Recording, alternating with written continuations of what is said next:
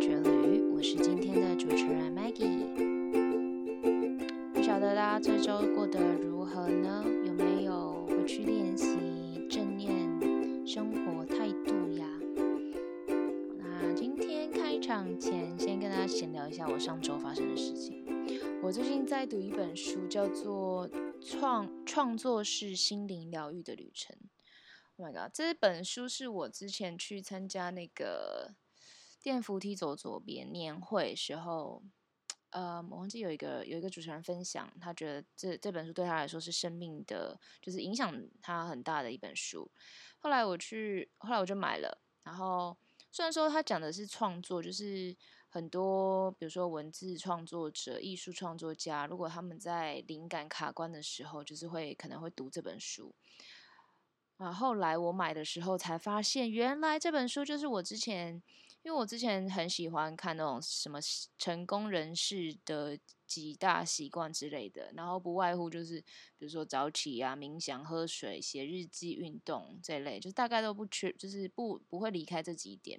那很多人都会有讲到 Morning Pages，Tim Ferris 有讲过？Morning Pages，很多很多很多人都有讲过 Morning Pages，我才知道原来哦，原来我买的这本中文书就是这个他们他们说的那个 Morning Pages，然后它在中文里面的名字叫做晨间随笔，然后英文的名字是 The Artist Way，这是主标题，副标题是 The Spiritual Path to Higher Creativity。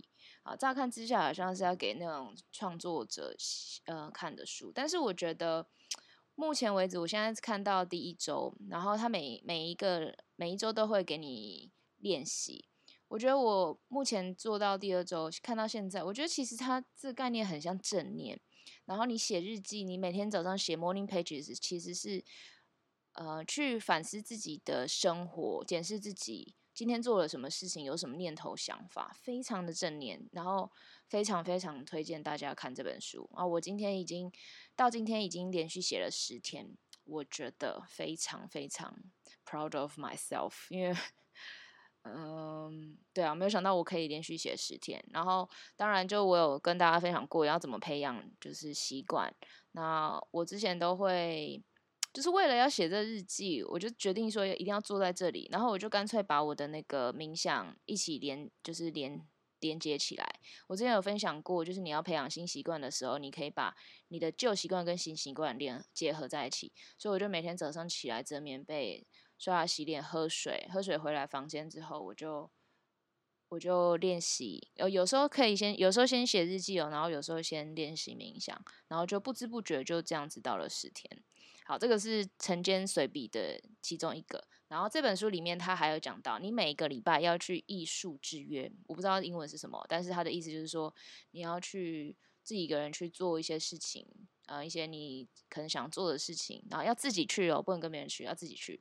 好，Anyway，我就真的自己去了。我昨天，我昨天就去了那个新北市美术馆，超漂亮的，在英格，非常推荐大家可以去。然后因为好像。七月一号才开幕，嗯，不知道七月一号开幕还是应该不是不是，它是有一个呃活动叫做新北城市艺术节，然后昨天第二天算是 Grand Opening，然后有那个朱宗庆打击乐，哇，我已经好久没有看朱宗庆打击乐，我昨天看到的时候只是震撼到，不愧是朱宗庆打击乐，他们在演奏的。呈现有灯光，然后服装，然后跟他们不止音乐，他还结合到舞蹈的动作，真的是很美，超级美，很很艺术。我觉得，我觉得我非常感谢我，因为我昨天本来就是有点累，不想去，但我还是去了。我觉得也谢谢，很谢谢自己做了这个决定，然后带着自己去做了做了这个艺术之约。啊，Anyway，然后这个新北城市艺术节呢？从从七月一号到呃七月十六号，假日假日都有活动。它是新美馆，就是新北市美术馆跟陶博馆合作的，所以非常大家非常推荐大家可以去。那里很漂亮，很大，然后有那种户外的装置艺术可以拍照，真的很美。嗯，然后也觉得哇，新北市现在是越来越发展的越来越好嘞，就是。嗯，觉得很棒，就是整个整个社会台湾，不管是人文、艺术的气息、美感都跟着提升，我觉得超棒的。好，我们今天正入进入正题，是啊，来到了正念生活态度的第五周。那今天的主题是放下，letting go。好，那在讨论放下之前，我想要就是问一下大家，就是对于练习正念，你们有没有什么改变呢？嗯，我觉得不妨就花个时间一两分钟的时间思考一下，你觉得正念练习到现在对你来说是什么？你可以暂停这个 podcast，然后思考一下，甚至写下来，你觉得对你的生活有没有什么影响？好，那回到正念的放下主题，为什么要学习放下？嗯，其实呃很多时候是因为我们太执着一些事情，我们想要的东西会抓住不放，可能是对物品，有可能是对于想法，久而久之，我们就变成一种习惯，对于不心。不开心的事情，我们会想要把它推掉；开心的事情，我们会一直想要把它抓住。可是，老实说，你可以真的推掉你不开心的事，抓到抓着你开心的事情不放吗？好像真的不不太可能，因为生命是变动的，时间是一分一秒这样过去，你永远不会。在过去也不会在未来，你不可能推掉你不开心的事情，你不可能抓住你开觉得开心的事情。唯一能改变的是我们的心态嘛？那那个正念的呃，把正念概念引进西方的卡巴金博士就分享了一个呃抓印度抓猴子的故事，我觉得超有趣的。他说，呃，印度人会把那个椰子。绑在树下，然后他会在椰子上面找一个洞，里面放香蕉。可是那洞很小，那个猴子如果看到香蕉，然后把手伸进进去，他们要从那个椰子里面把香蕉拿出来。但是因为洞太小，所以他们手如果抓住香蕉，会拿不出来。所以他必须要放掉香蕉，他才能够把手伸出来。等于说，他要放掉他想要抓到拿到这香蕉的欲望。他才能够自由，不只是就是你的 physical 的自由，就是你的心理如果自由了，你的 physical 就自然就会自由了。所以，嗯，但是常常就是猴子不愿意放掉这个香蕉，然后就被抓。我觉得非常的有趣，因为我最近前阵子我不是有分享过我照胃镜，就是胃溃疡，然后胃慢性发炎。然后就很痛哦，不能喝咖啡啊！除了不能喝咖啡以外，就是有咖啡因的东西都不行，不能吃甜的，不能吃巧克力，不能喝奶茶，不能喝牛奶。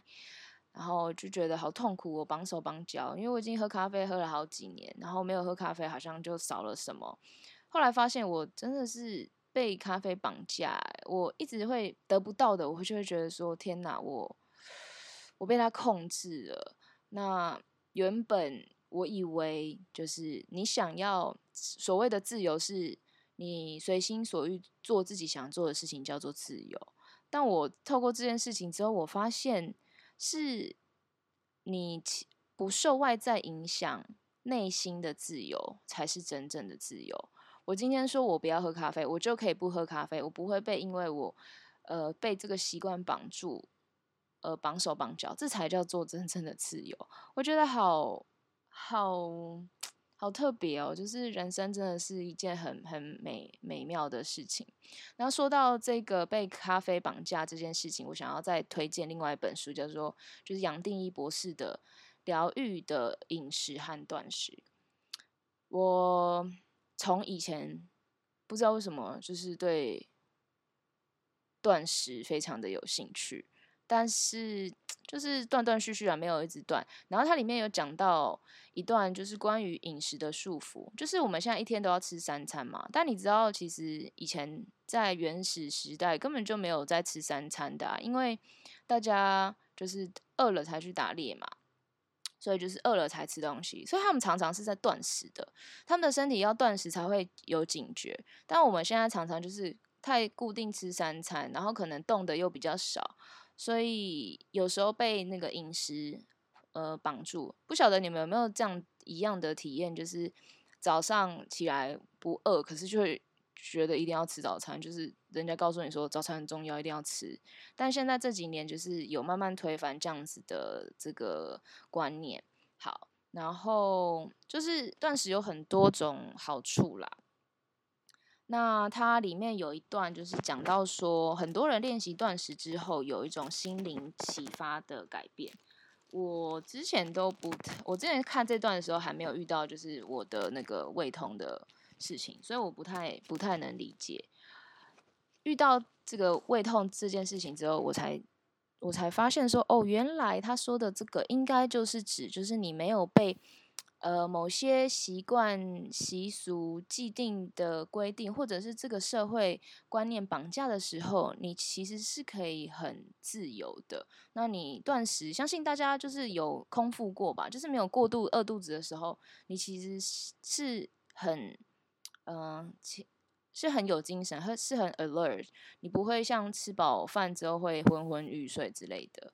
那。我觉得超有趣的，就是如果你们对这个断食或者是那种心灵灵性成长有兴趣的话，可以看这本书。那另外还要再推荐一个，就是呃那个 Disney Plus 里面有纪录片，就是 Chris Hems Hem Hemsworth，就是那个叫什么索尔啊，索尔他在讲长寿这件事情的时候，就是他有拍一个几。极段的 series，然后再讲断食长寿对身体的挑战，怎么对身灵心身心灵成长有关的一些事情，我觉得非常有趣，你们可以去看一下。好，讲到这里，嗯，不晓得大家对正念有没有什么新的看法？就是对于 letting go 有没有什么新的看法？其实 letting go 对那个卡巴丁博士讲的，其实。也是 letting letting it be，就是让事情成为它应该要有的样子，不管是好的还是不好的，都让它放下，就让它去吧，这样子的感觉。好，那这阵子因为嗯。胃痛的问题，我就有练习，刚好就练习到放下这件事情。那我是怎么练习放下咖啡？我不是说现在都不喝咖啡，可是我让我想要让我的自心灵自由，我练习呃放下。那我觉得练习放下的方式有几个，一个是一个是用感恩的，然后一个练习感恩，然后另外一个是正念。那对于饮食这块来说，我做的方式就是。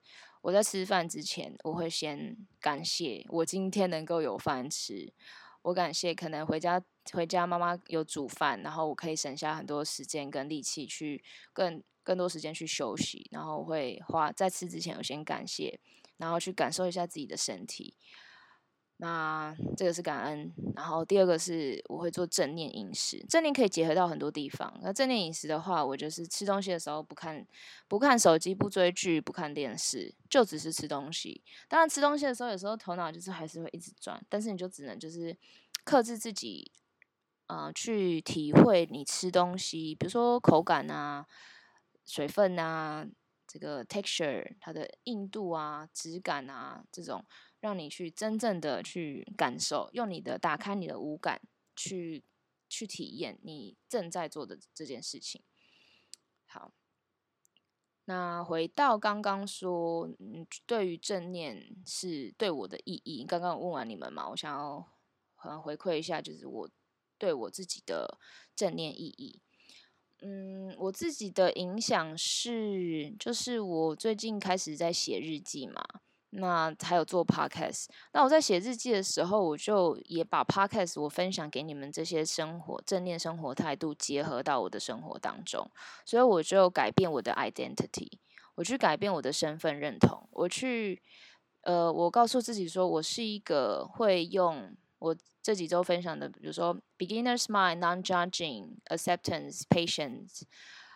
我是一个能够打开心胸看这件事情，带着 fresh，嗯，fresh eyes 去看所有事情的人。我是个不会评判的人，我是个会接纳别人、接纳自己的人。我是个有耐心，能够去，嗯，去等待事情走到我应该要达到的目的的人。那我从我改变我的 identity 开始，我会发现我在写日记的时候，我有超多超多那种 self negative self talk，超多的，应该是要 positive talk。结果我对自己就很坏的想法。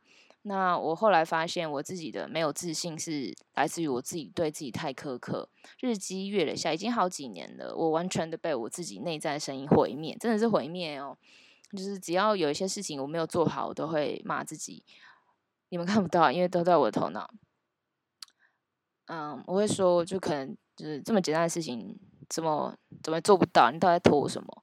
后来我就去反思，为什么我会拖？我就自己去反省，然后发现我知道是一些原因我在拖延，所以我做了一些其其他的改变，然后去拖延。然后我不评评判自己，嗯，这个。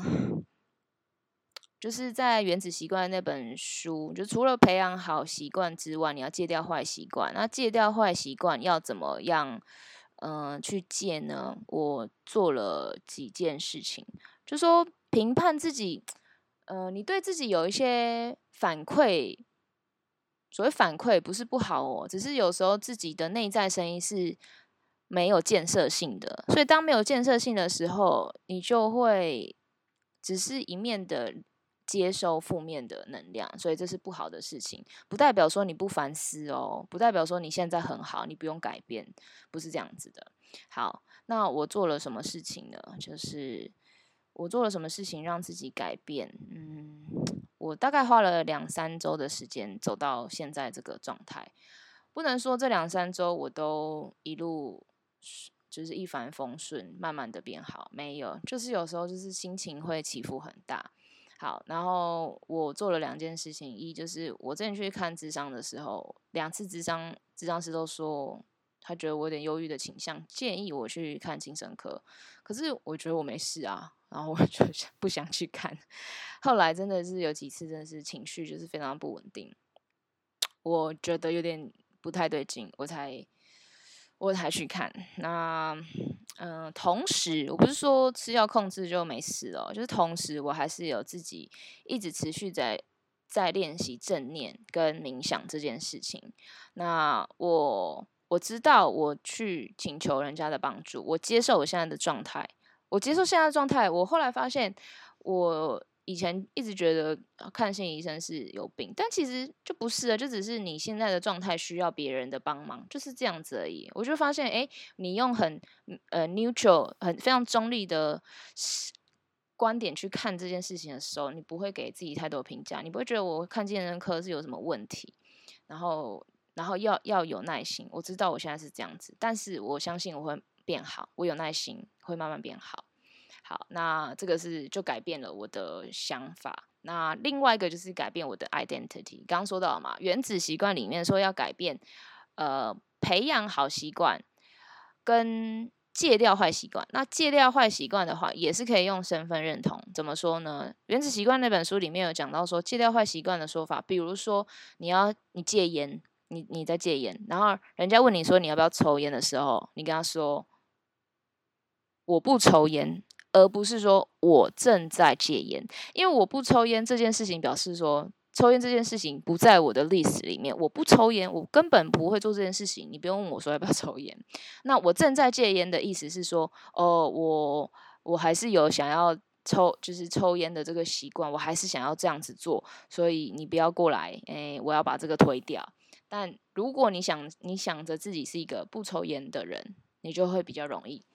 就像是我，我前阵子不能喝咖啡，我就跟自己说，我是个不喝咖啡的人。我跟你讲，刚刚刚开始真的有点难，但是你会慢慢的习惯说，我是个不喝咖啡的人，你就会慢慢的戒掉。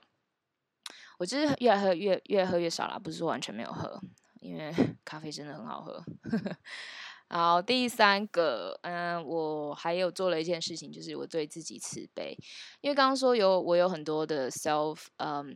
Negative self-talk，对自己很苛刻，就是很多负面的声音。后来我就对自己练习慈悲，compassion，就是 compassion 是什么？compassion is to show love and kindness towards people you meet including myself，所以我做 self compassion，做自我的慈悲，真的不是一个 cliche。